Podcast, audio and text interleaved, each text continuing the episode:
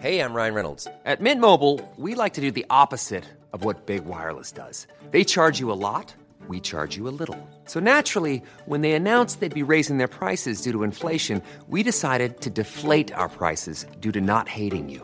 That's right. We're cutting the price of Mint Unlimited from $30 a month to just $15 a month. Give it a try at mintmobile.com slash switch. $45 upfront for three months plus taxes and fees. Promo rate for new customers for limited time. Unlimited more than 40 gigabytes per month. Slows. Full terms at mintmobile.com. Dedo en la llaga. Había una vez un mundo en el que nadie creía. Un país de historias inexplicables. Una nación con personajes asombrosos. Santo Tomás tenía razón.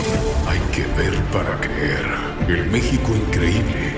Las verdades que duelen. La voz de los que callan. El dedo en la llaga. Infórmate, diviértete, enójate y vuelve a empezar.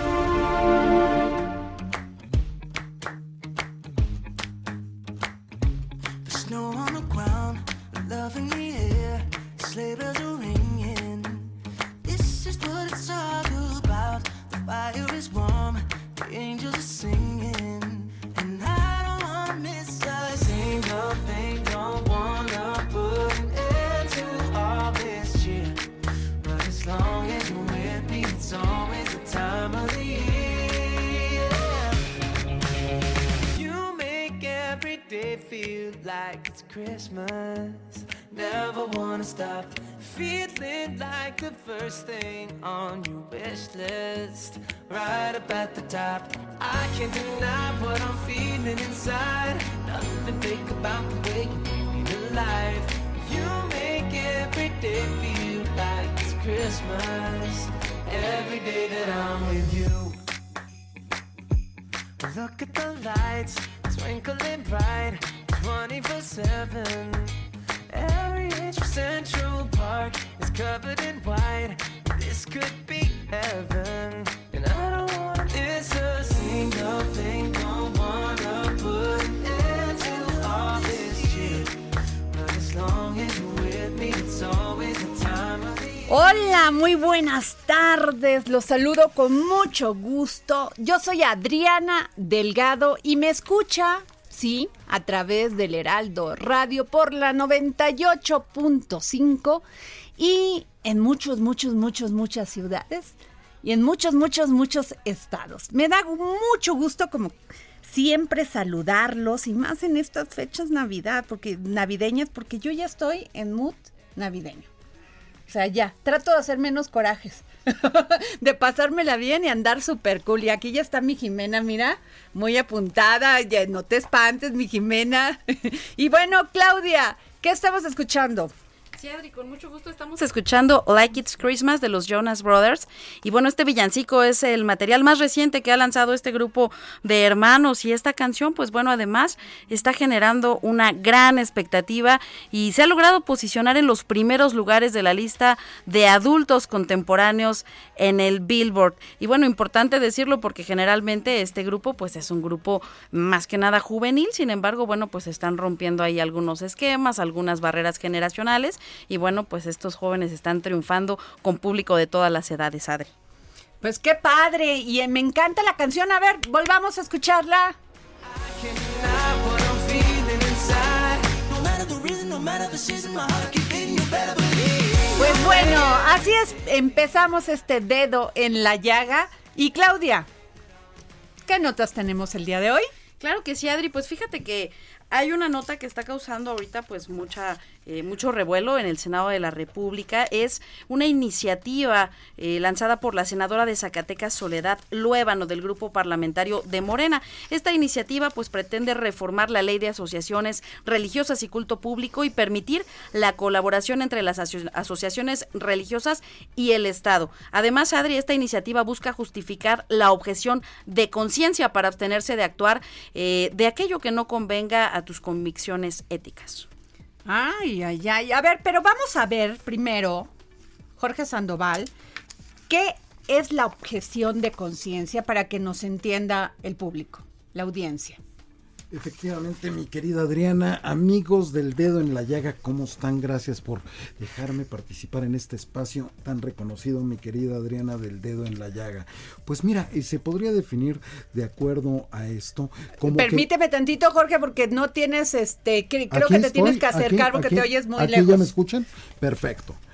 Mira, es el derecho que tiene todo ser humano de abstenerse a realizar una acción considerada por la norma jurídica como un deber o mandato, anteponiendo para ello sus razones morales, religiosas o axiológicas. Esto quiere decir axiológico de, de, valores que tiene cada uno de los seres humanos. Es conocido como el derecho a la resistencia cívica o desobediencia. Eso es lo que nos dice a la letra del diccionario, mi querida Adriana. Bueno, déjenme decirles que en México la objeción de conciencia se encuentra regulada, aunque únicamente en dos entidades, el Distrito Federal y Jalisco. ¿Y por qué? En abril del 2007, el jefe de gobierno del Distrito Federal en aquel entonces, Marcelo Ebrard, Ebrat hizo declaraciones respecto a que los trabajadores del sistema de salud de la entidad dependiente de su gobierno deberían acatar las disposiciones en cuestión del aborto voluntario bajo pena de perder el empleo en aquel entonces y que no podían acogerse al argumento de objeción de conciencia para no realizarlo, ya que no se aplicaba en esos casos.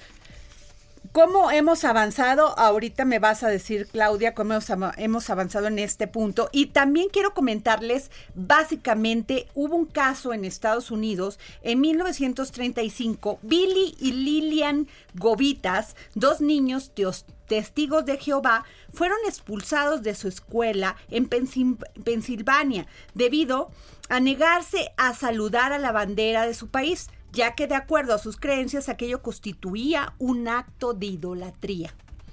Después de una serie de juicios en los cuales se falló a favor y luego en contra, finalmente la Suprema Corte de los Estados Unidos reconsideró dichos estudiantes que dichos estudiantes estaban en su pleno derecho de ejercer su libre expresión y libertad de culto amparados por la primera enmienda de la Constitución de su país al expresar sus convicciones religiosas, las cuales incluirían el negarse a cualquier negarse a cualquier forma de veneración a algún símbolo de unidad nacional. Las declaraciones de los hermanos Govitas se encuentran registradas en la Biblioteca del Congreso de los Estados Unidos. Efectivamente. Bueno, y ahí te va otra. A ver. En 1964, el famoso boxeador Mohamed Ali se unió a la Nación del Islam y en 1967, tres años después de haber sido uno de los campeones del mundo de boxeo peso pesado, se vio envuelto en problemas por no querer alistarse en las Fuerzas Armadas de los Estados Unidos, basándose en sus creencias religiosas y su rechazo a la guerra de Vietnam. Aunque en 1964 no calificó para enrolarse en el ejército por deficiente lectura y escritura, una nueva revisión de las pruebas lo reclasificó como apto para el servicio, por lo que se declaró objetor de conciencia.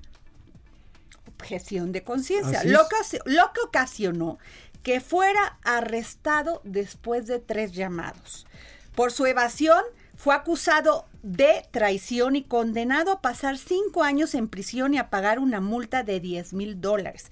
También se despojó, se le despojó del título de boxeo y su licencia para boxear fue suspendida. Después de ser hallado culpable y pasar por el Tribunal de Apelación, Ali apeló su caso a la Corte Suprema de los Estados Unidos y finalmente ganó. Su caso fue conocido como Clay and United States contra los Estados Unidos. Exactamente, que fue totalmente un escándalo, porque tú recordarás lo famosísimo que era Casos Clay antes de, convertirse en Mohamed Ali. Además tiene una canción, la que me encanta, que además de boxeador era cantante, la de Stay By Me. Exactamente. Ah, ¿qué tal? Pero qué necesidad había, eh, mi querida Adriana, de que en este momento metieran al presidente de la República en otro debate innecesario, que hasta él mismo descalifica. ¿O cómo viene la nota, mi querida Claudia?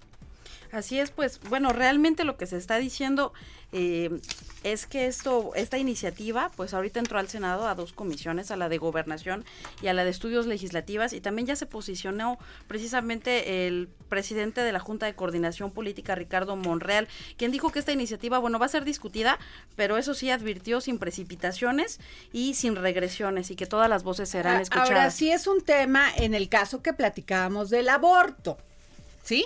Porque lo que hizo Lili Telles fue finalmente una objeción de conciencia. Ella no está de acuerdo con el aborto. Y se vale, Jorge. Pero por porque si, si vivimos en un país de Estado de Derecho y de libertades, Lili tiene derecho a tener una posición. Efectivamente, como cualquier To- otro. Totalmente. Que vaya de acuerdo a tu pensamiento, a tus creencias, a tus... Lo que sí es muy, eh, porque había un caso sobre esto, de que podían algunos doctores abstenerse de hacer un aborto por una objeción de conciencia.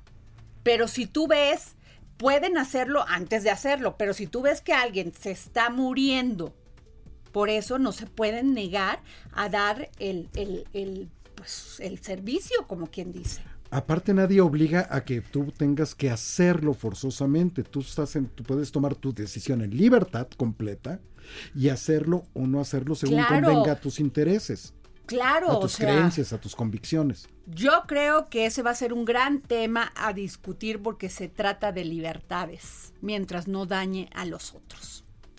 ¿No? Y bueno, me dicen en nuestra producción que tenemos la música de Stand By Me. ¿Qué tal? Esta canción Sasa la puso de moda mi querido Mohamed Ali. Y se las dejamos a los diputados y a los senadores que tendrán que legislar sobre qué tema, Claudia. El tema de objeción de conciencia y sobre la ley de asociaciones religiosas y culto.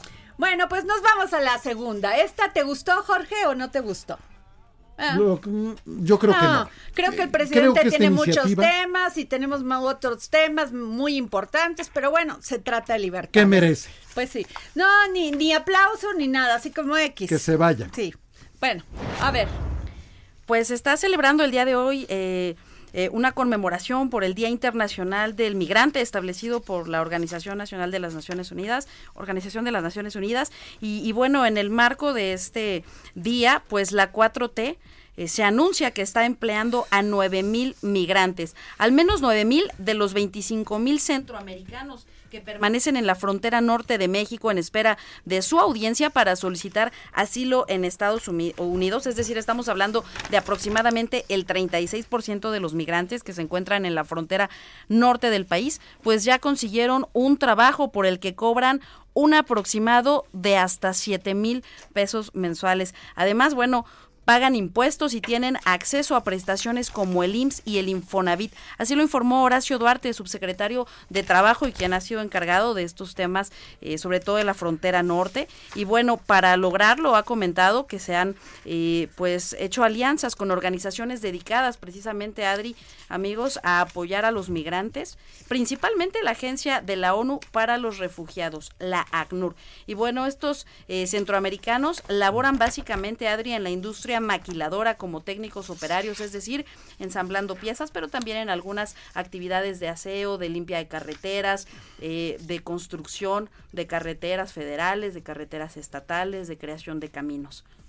Pues sí, ese es otro tema, fíjate que, que es muy importante, porque finalmente el futuro de los países, de la humanidad, es ser ciudadanos del mundo. ¿Sí me explico? Y más con esta cuestión del cambio climático, donde hay países que no les ayuda el lugar donde viven, personas que no les ayuda el lugar donde viven, pues tendrá que haber una, una, una inclusión. Y qué bueno que estos migrantes que llegaron a México pues están trabajando y están también creando, se están creando empleos para ellos y finalmente como en todo pues qué padre Jorge que vengan a contribuir a la riqueza de México. Efectivamente, como tú bien dices, pues la migración no es porque uno quiera, sino que, como Claro. dicen, nace en la boca del Guerras, estómago, ¿no? guerras, hambre, ah, o sea, violencia. De todo lo que vienen huyendo, tratando, y, como, y, y ahora con el cambio climático, como tú bien dices, Claro. porque uno va migrando, la humanidad, si recordamos, va migrando hacia donde están los recursos, donde está la comida, donde está el agua, donde está el mejor clima. Entonces, esto que está haciendo el gobierno de México eh, ha, sido una gran cosa en, en principio porque ha reducido de entrada el 70% de la migración, mi querida Adriana. Por otro lado, el tenerlos a los que ya tenemos aquí, no los puedes tener ociosos, porque el ocio, pues ya sabemos todo lo que genera. Te genera violencia, te genera inseguridad, te genera crecimiento desordenado. Claro. El tenerlos ya empleados, pues da a todos cierta certidumbre de crecimiento. No, y les de da estén- dignidad, y Jorge. dignidad sobre les todo, da ¿no? dignidad, ganan su dinero, pueden tener una vivienda digna, pueden alimentar a sus hijos. Este, yo sigo diciendo que pues sí somos el tercer país seguro. Nada más que sin el dinero que tienen que otorgar las organizaciones mundiales para esto, ¿verdad? Así y es, Estados. Unidos pues se quedó con la boca callada cuando dijo que nos iba a dar dos mil milloncitos a nosotros y, y para abajo, a los países centroamericanos, centroamericanos y, y más, pero pues no ha llegado nada. Pero bueno, si es así y están teniendo trabajo, qué bueno, Y están pagando impuestos, además. qué bueno, así es. Me congratulo eso, yo creo que aplausos. Bueno, ¿y qué les cuento? Eh, Claudia, dime, ¿qué pasó ayer? Porque nuestro secretario de Seguridad Pública, que se balconea, Arturo este, Durazo. Durazo, Arturo Durazo, este, Alfonso Alfonso, Alfonso Durazo, eh, ay, es que estoy viendo otra nota. Alfonso Durazo, pues resulta que ayer se balconeó a todos los gobernadores que no asisten a las reuniones de su jefe. Y ahí te voy a decir una cosa, Jorge, no sé qué piensan ustedes en esta mesa, pero aquí en el Heraldo tenemos un jefe, Es correcto. Franco Carreño. Dios me libre que nuestro jefe nos convoque para estar en reuniones de coordinación, de trabajo, de pues lo que se debe de hacer en una reunión, que es trabajar, y no vayamos. No, imagínate tú. Perdón. Y ellos, los gobernadores, son nuestros empleados. Así es. Y el presidente, pues en cierta forma, pues también, También. les paga, les dimos la confianza con nuestro voto. Y el jefe máximo de este país, con todo y el federalismo y todo el tema, es el presidente de la República. Y me parece que si un secretario y el presidente de la República convoca a los gobernadores, a los presidentes municipales, a los diputados, bueno, los diputados no, porque esos son otro poder, para que asistan a, reuniones donde se van a tra- tratar temas estratégicos como es en el caso de la seguridad y que no vayan, me parece una sublevación. Lo digo muy fuerte, mucho, muy fuerte, pero es la realidad.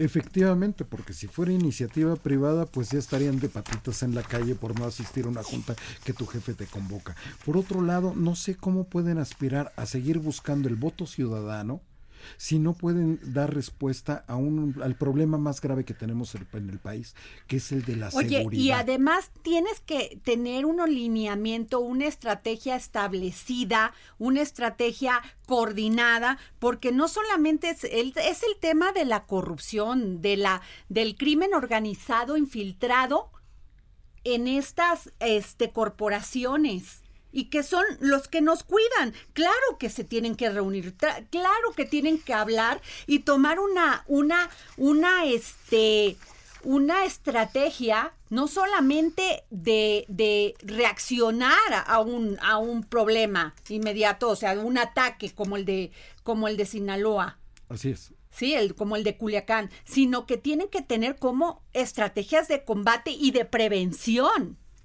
Entonces, yo no entiendo cómo es posible que no se que no se reúnan a trabajar con su con el presidente de la República. O sea, yo no veo a un gobernador que cite a los presidentes municipales y por berrinche los presidentes municipales no vayan a escuchar. Por Dios, el mandato se los da el pueblo. Efectivamente, y el primer respondiente, el, el primero que debe de atender, es son los gobiernos municipales. Esos son los primeros respondientes al tema de la seguridad. Después los gobiernos estatales y finalmente el gobierno federal. Pero estamos viendo que el eslabón, los eslabones más débiles de la cadena en materia de seguridad son los gobiernos municipales porque tenían policías no preparadas, no capacitadas. Espérame, no aquí tuvimos en la línea al presidente municipal de Whisky, Whisky Lucan, Sí. que ¿se acuerdan esto? Que fueron a, a hacerle una manifestación al presidente de la República en la Puerta Mariana de Palacio de Gobier- de Palacio Nacional Así y es. que se quejaban de que no estaban recibiendo recursos, entre ellos un recurso que se les da para la seguridad pública. Sí, era un apoyo extra. Yo ya no entendí cómo vas y mandas a tus presidentes municipales que se suponen que primero tienen que ver a los diputados, luego al gobernador, y los mandas a pedírselo al presidente municipal y tú no vas a las reuniones donde se tiene que tratar estos temas. Efectivamente. Ahí ya no me quedó claro cómo estaba el asunto, pero, pero, pero luego resulta que sí les dieron este dinero y los gobernadores no van. Claudia Juárez, que se acaba de unir a esta mesa. Hola Adri, buenas tardes a todos en la mesa. Y sí, eh, lo- justo lo que comentabas, eh, los gobernadores pues están al mandato o a las instrucciones del presidente y me llama la atención el, el reaccionar del gobernador de Guanajuato, Diego Sinue, que justamente en Guanajuato en este año se suscitaron hechos muy violentos y el gobernador dijo pues no he ido y tampoco voy a ir. No, bueno, Entonces, a mí me parece que yo lo pensaría si este gobernador me pidiera el voto para hacer algo más, porque me daría miedo de que sencillamente no se trata de hacer un berrinche, Claudia. Te puede caer tu compañero mal en el trabajo, te puede, pero tú tienes que ir a pensar en el país, no pensar en ti. Aparte en un tema tan fundamental y delicado como es la seguridad, en donde se tiene Dios, que armar una no estrategia. estamos hablando de otro tema de política pública, estamos hablando del tema de la seguridad. Entonces, fíjense nada más, fíjense nada más. Resulta, ¿cuáles son los gobernadores que no, que no han ido? El de, Quere- el de Querétaro. Pero eso sí, deben un montón, tienen una deuda de mil millones nada más, el de gobernador, más. nada más su entidad tiene mil doscientos millones De deuda. de- de pesos de deuda. Es Francisco Domínguez, el Fíjate, gobernador de el, Querétaro. el gobernador de Morelos, con todo respeto, me cae bien, pero nada más debe cuatro mil quinientos millones de pesos. Cuauhtémoc En un, en un este, estado complicado. Fíjate nada más. El de Michoacán, que tampoco quiere ir. Ahí sí no entiendo. Fíjate, el de Michoacán, Silvano lo Aureoles. Silvano Aureoles, aquí lo demos, 16 mil 700 millones de deuda del Estado. Inexplicable. Bueno, ahí les va. Tamaulipas, que tampoco quiere ir. Francisco Javier García Cabeza de Vaca. Fíjate nada más, ahorita déjame 10 mil 500 millones de pesos que debe. Y solo 17 asistencias, Adri. 17 Y asistencias. la, y la verdad, a quien sí le interesa, con todo respeto, y ahí un aplauso, tenemos aplausos a Claudia Sheinbaum, de aquí del, de la Ciudad de México, porque por lo menos sí le interesa saber qué está pasando. 300 asistencias, Adri. La señora cumple. No, bueno, y por eso vota, o sea, las, los que votaron por ella, pues sí votaron bien, porque la señora está preocupada en resolver el tema. Y la verdad hemos visto poco a poco el cambio a raíz de los cambios que realizó en la Secretaría de Seguridad Ciudadana, mi querida Adriana, que sí ha ido bajando la delincuencia aquí en la Ciudad de México. Tiene que bajar más, pero sí ha ido bajando. Ya por lo menos ya no se incrementó. y Claro, menos y yo bajado creo. Jorge, que es algo que el presidente lo ha dicho y ha tomado responsabilidad él personalmente de esto, del tema de la seguridad. O sea, posiblemente en los otros vamos bien, pero en este tema de seguridad seguimos teniendo miedo. La libertad se pierde cuando tú te autocensuras de todo. Y en eso es cuando tú ya no quieres decir nada, cuando tú ya no quieres hacer esto porque te da miedo, porque no confías en, en, la protección que te da el Estado. ahí es cuando perdemos los mexicanos la libertad y la seguridad. Pero bueno, yo soy Adriana Delgado y me escuchas a través del Heraldo Radio, aquí en el dedo en la llaga. Y nos vamos con una felicitación ¿Del jefe Diego? del, del jefe Diego para el dedo en la llaga por la Navidad.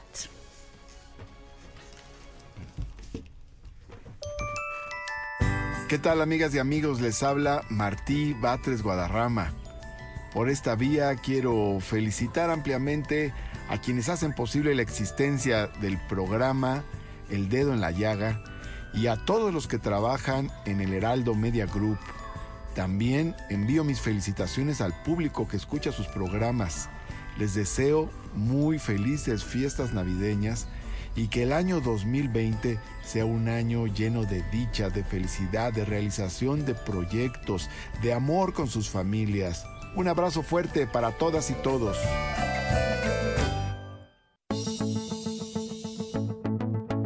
Sigue a Adriana Delgado a través de su cuenta de Twitter, arroba Adri Delgado Ruiz. Además, te invitamos a enviar tus opiniones y comentarios en texto o por mensaje de audio a través de WhatsApp al 5525 44 33 34. Y si quieres escuchar el dedo en la llaga de El Heraldo Radio en cualquier momento y donde quiera que te encuentres, descarga el podcast disponible en Spotify y iTunes.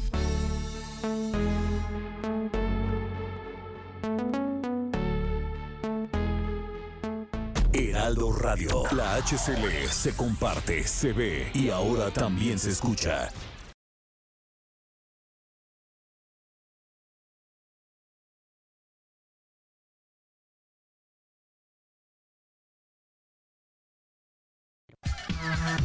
Ponte divertido, ponte Ogi.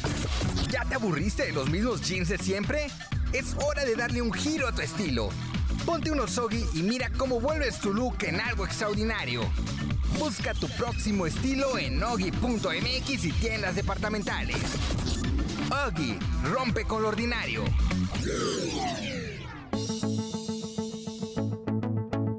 Sigue a Adriana Delgado a través de su cuenta de Twitter, arroba Adri Delgado Ruiz. Además, te invitamos a enviar tus opiniones y comentarios en texto o por mensaje de audio a través de WhatsApp al 5525 44 33 34. Y si quieres escuchar el dedo en la llaga de El Heraldo Radio en cualquier momento y donde quiera que te encuentres, descarga el podcast disponible en Spotify y iTunes.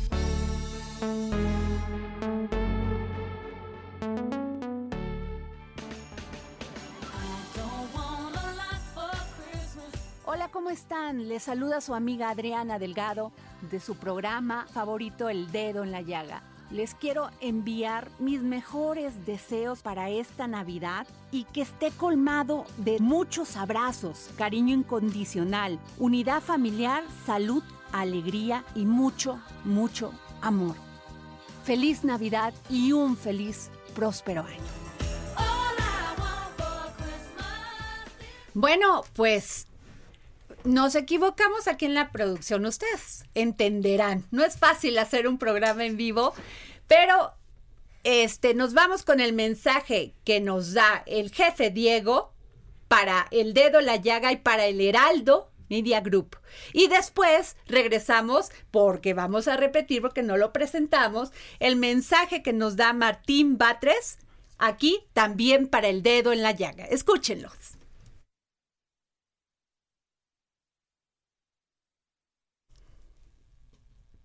Bueno, ¿otra vez no soy yo? A ver.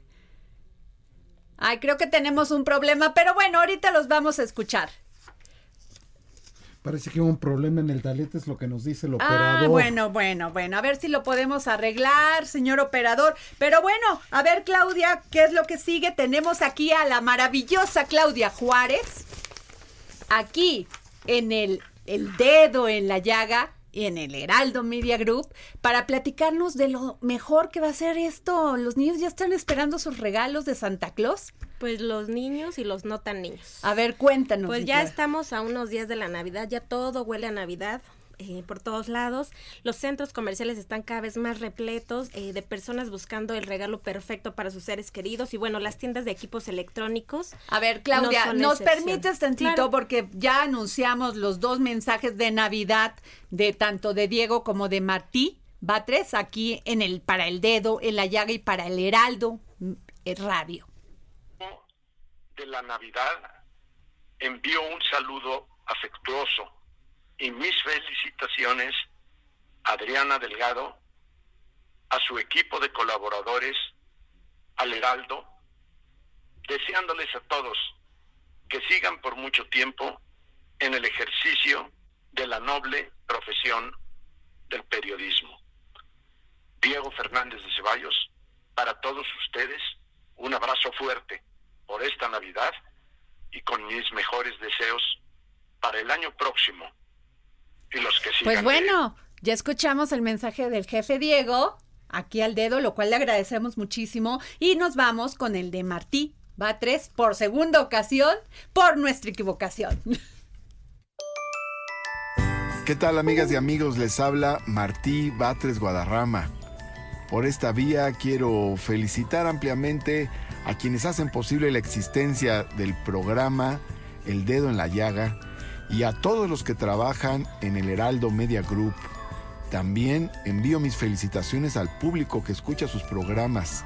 Les deseo muy felices fiestas navideñas y que el año 2020 sea un año lleno de dicha, de felicidad, de realización de proyectos, de amor con sus familias. Un abrazo fuerte para todas y todos. Pues ya, ahí están los dos, cumplimos. Mira, dos hombres de los que no se explicaría el momento histórico, la democracia con la que hoy gozamos. Dos luchadores por, por, por, por diferentes Claro. ideologías, tanto Diego Fernández como Martí Batres. Fíjense que tienes toda la razón, porque nos podrán gustar sus opiniones o sus acciones políticas, pero lo que sí tenemos que decir es que son dos personajes de esta nue- de nuestro esquema político. Efectivamente, ¿No? que eh, lucharon desde los años noventas y abrieron este ostión Y el controvertido los dos. Pero bueno, yo siempre digo, ¿qué no es controvertido en la política y en la vida? Todo. Siempre vamos a ser uno u otro controvertido para alguien más. Efectivamente, y aparte como somos, que no nos acomoda nada. Pues sí, así que tenemos que ser un poquito más tolerantes. Y bueno, déjenme decirles que para hablarnos de esto, de los gobernadores, el día de hoy se reunieron los gobernadores con el presidente de la República. En, en, eh, se reunió a este, el- a Andrés Manuel López Obrador y los gobernadores en el Consejo de Seguridad. Y para eso tenemos en la línea al queridísimo gobernador del estado de Hidalgo, Omar Fayad. Muy buenas tardes. Omar. Este, hola Adrianita, ¿cómo estás? Muy buenas Que te tardes. Agarramos para comiendo. Y para Jorge, fíjate que estamos en una reunión, estamos reunidos este, los gobernadores priistas con el presidente del PRI. Y este, pero bueno, me estoy levantando un poquito para poder conversar con ustedes unos breves minutitos. Cla- Gracias, Omar. Omar, pues ¿cómo estuvo esta reunión con el presidente Andrés Manuel López Obrador?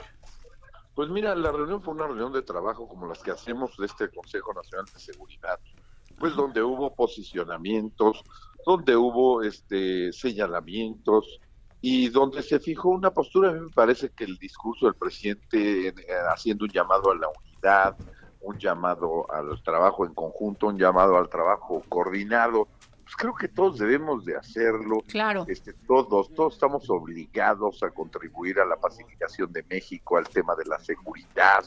Este, en la reunión previa, bueno, pues había, se habían señalado algunas posturas discordantes por el anuncio que se hizo ayer de quiénes van o quiénes no van a las reuniones de seguridad este, de las eh, de las seis, siete u ocho de la mañana que se hacen en las entidades federativas.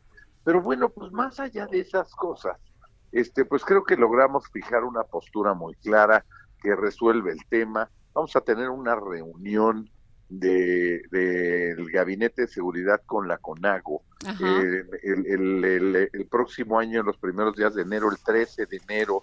La reunión la planteamos para que fuera en Pachuca Hidalgo, que fuera el Estado de Hidalgo la sede del mismo, fue la única propuesta, no había otra este, propuesta y es la propuesta que nosotros vamos a, a, sostener para que ahí se haga un debate, le dediquemos un día con el Gabinete de Seguridad a construir lo más que podamos en materia de seguridad, a dirimir nuestras diferencias, a fijar nuestras posturas, a alinear las estrategias y a irnos todos juntos, presidente y gobernadores. Claro. oye, Omar, pero a ver, porque la gente está sacando, ¿por qué? Te voy a hacer una pregunta quizá muy obvia, pero es importante. ¿Por qué un gobernador tiene que re eh, asistir a las reuniones que convoca el presidente de la República para tomar para estos temas estratégicos de seguridad? Este, mira, yo creo que hay una sugerencia del gobierno de la República porque es una reunión de coordinación entre gobernadores y el gobierno de la República. Y como van funcionarios del gobierno de la República, pues resulta ser que la sugerencia del presidente es que esas reuniones sean todos los días a las 8 de la mañana en las entidades federativas. Es una sugerencia. Este, eh, o sea, tú puedes estar en, tú puedes, estar en el, en, una videoconferencia. Simplemente, que el, el presidente sugiere ir y yo creo que si hay una sugerencia del gobierno de la República, este, la verdad de las cosas es que yo creo pues que hay que atenderla porque el presidente pues finalmente es el presidente de la República, es quien dicta la política nacional en esta materia. Este, las reuniones, aunque son en los estados, pues son con la federación. Claro. Este, y yo creo que hay maneras de platicarlo sin pelear, hombre. Hay maneras de platicarlo y de dirimirlo sin estarnos haciendo señalamientos. Yo no le veo problema, este, no veo un asunto. A mí no me quedó el saco de nada de lo que me dice ahí. Entonces, pues la verdad las cosas, este, nosotros creo que tenemos los gobernadores la obligación de coordinarnos perfectamente con el gobierno de la República, sobre todo cuando se tratan temas de seguridad, porque es en favor de la población. Oye, Omar, y danos uno, por lo menos, o sea, una notita ahí de qué se trató, qué se dijeron, cuáles son los puntos eh, más importantes de esta reunión. Se nos cortó. Pues ya no nos, quiso decir. Pero bueno, pues yo creo que es, fíjate lo que dice, o sea, finalmente no son ni que vengan al de, al Distrito Federal, a la Ciudad de México, perdón, sino que la, la hagan ahí en sus estados.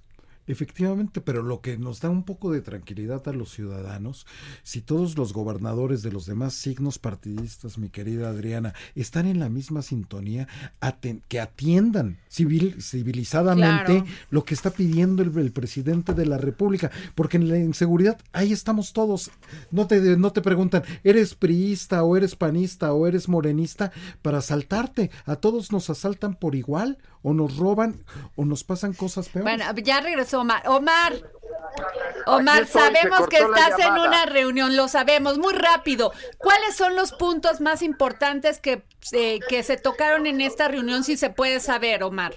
Pues mira, en la reunión previa se trató, la, la, el mayor punto discordante fue que algunos gobernadores señalaron que no les parecía justo que el presidente y el secretario de Seguridad Pública Federal hubieran dado a conocer la lista de quiénes van y quiénes no van a las reuniones de la, de la mañana y que el horario no es importante y que hay gobernadores que le dedican más horas del día, pero en la tarde y en la noche. Este, en fin, este, me parece que ese es un, ese es un pleito estéril, hombre. Claro, este, cuando hay tanto problema con la este, seguridad en el país. problemas que el tema del, de, de, los horarios, de que si sí o si no, este, por eso, mira, qué bueno que se planteó esta reunión de la CONAGO con, con el Consejo de Seguridad, con todo el Gabinete de Seguridad Federal, para dirimir esas cosas y concentrarnos en la estrategia, en alinear la estrategia, en este, hacer cosas juntos, en compartirnos información, no escatimarnos información. Este, si son delitos federales, coadyuvar con el presidente en los delitos federales si son delitos locales, pues la federación coadyuva con nosotros en los delitos locales. Irnos juntos, hombre. Pues que nosotros somos gobierno, no podemos ver desde ópticas partidistas y mezquinas el tema de la seguridad. tenemos que hacerlo todos juntos, tenemos que buscar armonía, este, tenemos que buscar realmente cómo entrarle un problema que debemos de resolver en favor de todos los mexicanos, más que estar ahí politizando las cosas, claro. generando cosas que no se deben, ¿no? Pero yo sigo insistiendo en algo, ¿eh? A veces me parece que escucho a compañeros gobernadores que creen que gobiernan islas en el Pacífico Sur, ¿no? Que no, que no son parte de una república, que no son parte de un país, eh, que el sistema político del país, este, lo dice la Constitución, pues es una de- democracia representativa y es un presidencialismo, ¿no? Eso todavía no lo cambiamos hasta el día de hoy. Este, y mientras e- eso no sucede, pues quien dicta la política en materia Así de es. seguridad pública y procuración de justicia a nivel nacional es el presidente de la República a través del equipo correspondiente de trabajo y los gobernadores lo hacemos en lo local.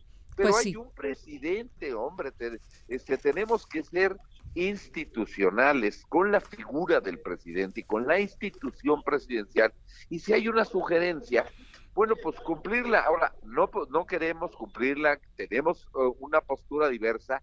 No es un asunto este, que, que, que, que creo que le interese a la población que la estemos debatiendo en los medios de Pues sí, comunicación, o sea, claro que nos no. sentemos a arreglarlo y que salgamos con una postura todos juntos, ¿no? Claro. Es un tema de todos. Pues ahí está, este Omar, se tienen que coordinar, unir esfuerzos, propuestas para resolver este grave problema que nos ataca todos los días a los mexicanos, de veras que es el tema de la delincuencia, de la inseguridad. Así es. Oye, Yo creo que eso Omar, es lo que nos y, toca y- ya dame la nota, ¿cuál ha sido una de las propuestas del PRI en materia de seguridad? Este, bueno, nosotros hemos formulado varias propuestas. Este, eh, nosotros hemos tenido, bueno, te voy a decir el caso específico, este, de, de Hidalgo, pues ha sido eh, precisamente el ejemplo de coordinación. O sea, cuando tenemos una buena coordinación, este, tenemos buenos resultados. Y la coordinación significa, este, no decir, echar bolita para algún lado y decir, estos son delitos federales, este, por ejemplo, el huachicol, ¿no? Es un delito federal y eso le toca al presidente. Oye, no, pasa en Hidalgo y yo soy el gobernador de Hidalgo. Yo no le puedo echar la bola al presidente eludiendo mi responsabilidad. Al contrario, tengo que decir, es un delito federal, pero ocurre en Hidalgo y por lo tanto somos responsables el presidente, el gobernador y los presidentes Claro. municipales y junto hay que entrarles. Yo creo que mi mejor propuesta, este que, que y es una propuesta de todos los priistas unidos es hagamos una buena coordinación para tener los mejores resultados. Este hemos hecho muchas propuestas, tú sabes que nosotros hemos propuesto este propusimos se reformara el nuevo el sistema de justicia penal, apera- crear el catálogo de delitos en los que se requiera prisión preventiva y muchas otras. Muy bien. Pues muchas gracias, Omar. Sabemos que estás en una comida. Luego nos cuentas de qué hablaron en la comida. Sí, claro, estamos aquí todos los gobernadores priistas reunidos con el presidente del PRI. Este, y estamos haciendo un recuento de estos temas, ¿no? Y de que nosotros tenemos nuestra propia postura, este, cada uno la tiene individual, como partido tenemos la propia, y bueno, pues ahora tenemos que socializarla para que ojalá que como CONAGO logremos una postura propia que sea única y que se alinee perfectamente y que se armonice la estrategia de seguridad de la federación con la estrategia de seguridad con cada una de las 32 entidades federativas, porque es lo que le sirve a México. No hay que apostar a politizar este tema, no hay que apostar a que le va a llamar al presidente o que le va a llamar a los gobernadores en el tema, hay que apostar que le vaya bien a México y a los mexicanos, y pues para eso hay que ayudarnos todos. Pues muy bien, Omar Fayad, eh, gobernador del estado de Hidalgo. Gracias por habernos contestado la llamada para el dedo en la llaga. Al contrario, Adrianita, muchas gracias. Un beso, un saludo para todo tu auditorio, este, a Jorge igual. Gracias por el espacio y estamos en contacto cuando ustedes así lo consideren Gracias. para poder informar pronta y oportunamente a la ciudadanía del acontecer de nuestro país. Muchas gracias, Omar Fayad. Buenas tardes. Buenas tardes. Yo soy Adriana Delgado y bueno, pues aquí estuvo esta este, llamada del gobernador de Hidalgo, Omar Fayad. Aquí nos escucharon por el Heraldo Radio en el la 98.5. ¿Cómo vieron? Pues eh, lo que dijimos antes, no puede haber mezquindad en estos temas. Efectivamente, mira, y Omar es un hombre que sí le sabe a la seguridad. Tú recordarás que fue el primer comisionado de la Policía Federal. Él le toca armar toda la institución de la Policía Federal. Fue procurador de justicia en su estado. Fue director de aduanas del país. Es un hombre que le entiende bien a la seguridad. Dijo, a ver, lo acaba de decir. También somos corresponsables. Y los presidentes municipales también. Y son por voto popular, los elegimos nosotros, sí, los ciudadanos, por votación. O sea, algo que también me pareció importante que comentó el gobernador es que deben pensar en unidad. Son todos los gobernadores, al final de cuentas, son México. No puedes pensar en lo individual. Lo que le afecta a uno le afecta al país. Yo creo que hay muy mal por el PAN, ¿eh? Tache. O sea, tache porque porque si no les gusta una estrategia, tienen que platicarla. Tienen que llevar a esa mesa sus experiencias, contarlas, decirle esto me funciona a mí, esto no me funciona. Pero este establecer un debate por si son a las 8 de la mañana, a las 9. Yo nomás les digo que la inseguridad en este país, la delincuencia, los homicidios, ¿sí? Los la las violaciones, los daños contra las mujeres, eh, con los feminicidios y todo esto, contra los hombres, contra los niños, la trata de blanca. Perdón, señores gobernadores, es a todas horas.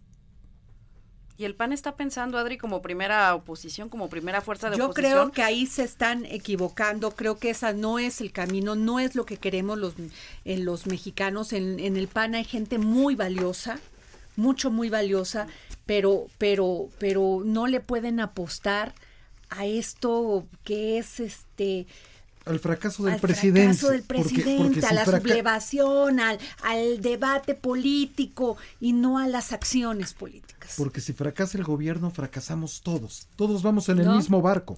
Y recordar que el próximo año, el 2021, pues es un año electoral donde se, se van a renovar 15 gubernaturas y ahí en las urnas es donde la gente castiga. Pero su mejor crítica tendría que ser el trabajo, porque la seguridad es algo que se mide. Claro, finalmente, se eso sí.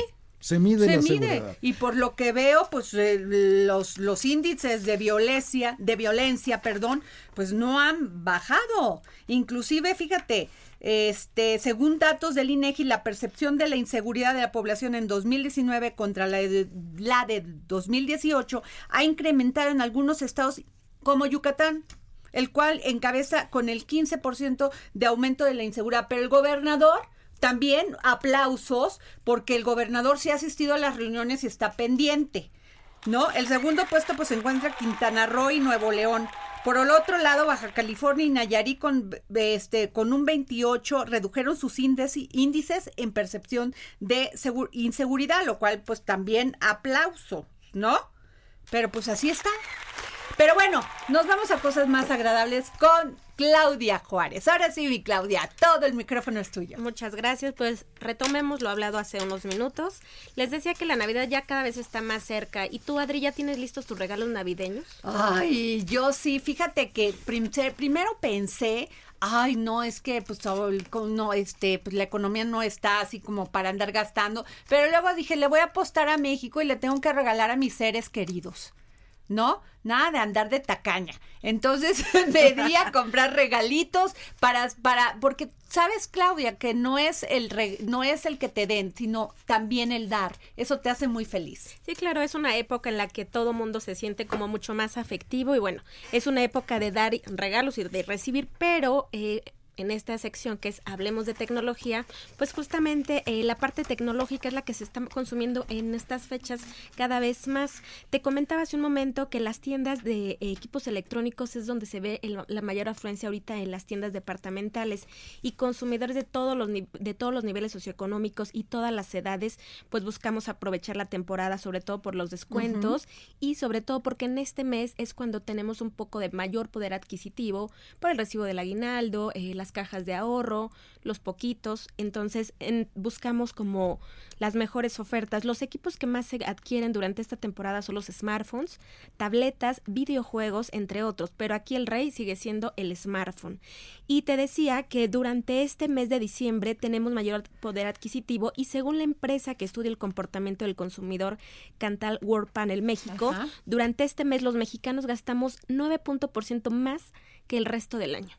Entonces, Ernesto Piedras, director de la empresa de, de Competitive Intelligence Unit, decía, los mexicanos no tenemos más dinero porque hay un estancamiento claramente, pero vemos de dónde, pero queremos seguir estando conectados. Entonces, aquí es donde hacemos un gasto adicional, de acuerdo con datos del, del INEGI. Y bueno, ya no es un gasto, ya es un tema de necesidad, ¿eh? Sí, el tema de los o sea, ya el tema, sí es un tema de, de, de, inclusive de seguridad, ¿eh?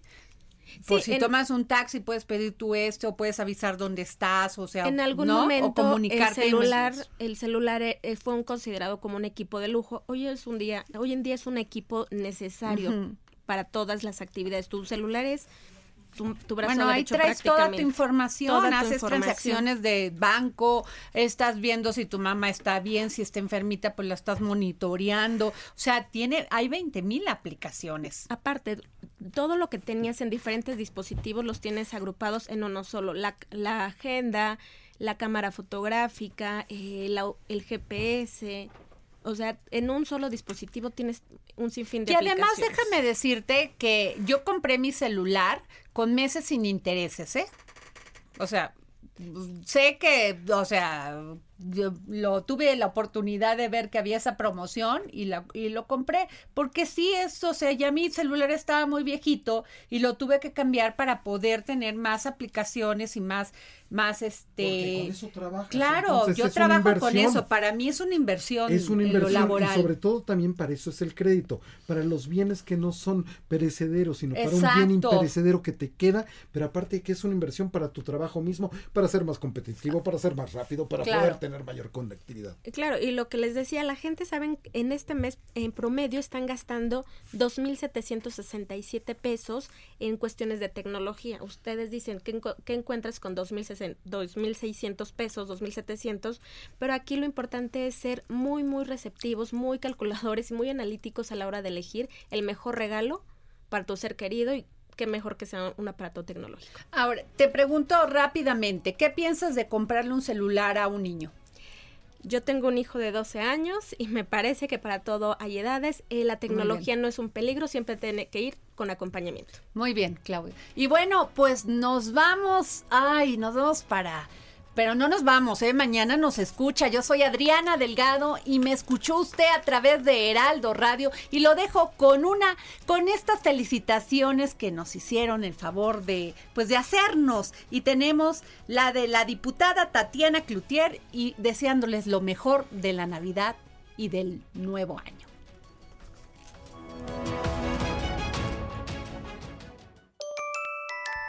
Pues mi nombre es Tatiana Cloutier y estoy feliz de darle un abrazo grande a todos quienes ven El Dedo en la Llaga de Adriana Delgado.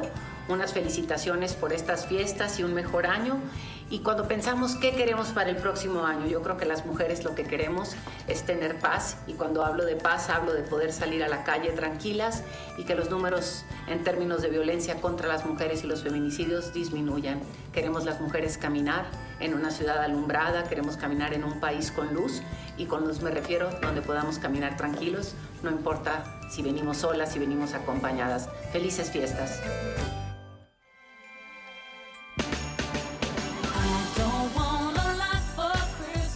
Hola, ¿cómo están? Les saluda su amiga Adriana Delgado de su programa favorito El Dedo en la Llaga. Les quiero enviar mis mejores deseos para esta Navidad y que esté colmado de muchos abrazos, cariño incondicional, unidad familiar, salud, alegría y mucho, mucho amor. Feliz Navidad y un feliz, próspero año. Esto fue El Dedo en la Yaya con Adriana Delgado.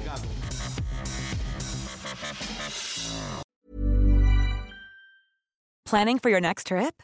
Elevate your travel style with Quince. Quince has all the jet setting essentials you'll want for your next getaway, like European linen, premium luggage options, buttery soft Italian leather bags, and so much more. And is all priced at 50 to 80% less than similar brands. Plus, Quince only works with factories that use safe and ethical manufacturing practices.